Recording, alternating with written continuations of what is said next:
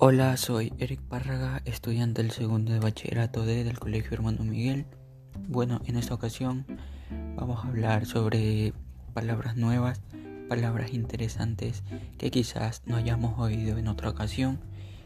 Y dentro de lo que he investigado en la web y otros sitios de internet encontré una palabra muy interesante que es abjurar. Entonces, ¿qué es abjurar o cuál es su significado? Abjurar significa abandonar una doctrina religiosa u otra creencia de manera solemne y mediante un juramento.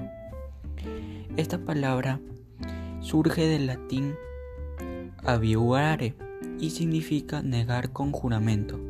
Sus componentes léxicos son el prefijo ab, que es una separación del interior, ius, que es un derecho o justicia, y más el sufijo ar, usado para crear verbos.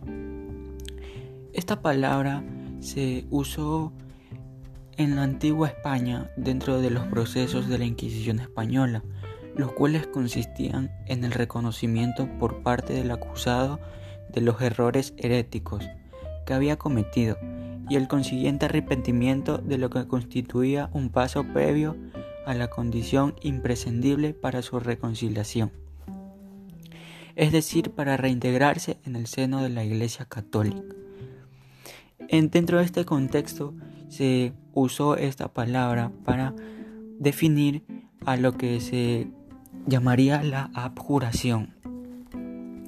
Esta palabra fue aprobada por la Real Academia Española en 1726.